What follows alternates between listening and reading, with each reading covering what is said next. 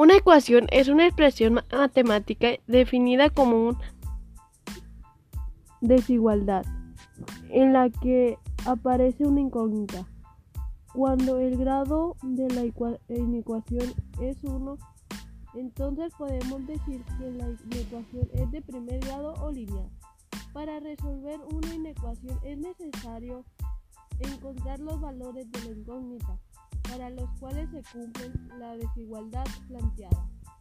La solución de una inecuación queda por lo general representada por los intervalos o por la unión de intervalos de un número real.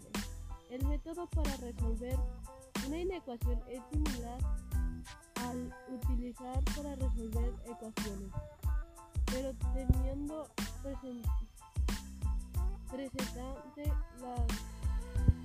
propiedades de las desigualdades o las leyes de trigonometría.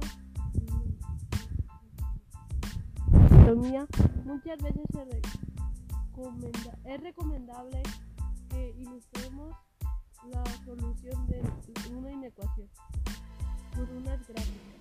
Si la solución incluye algunos extremos del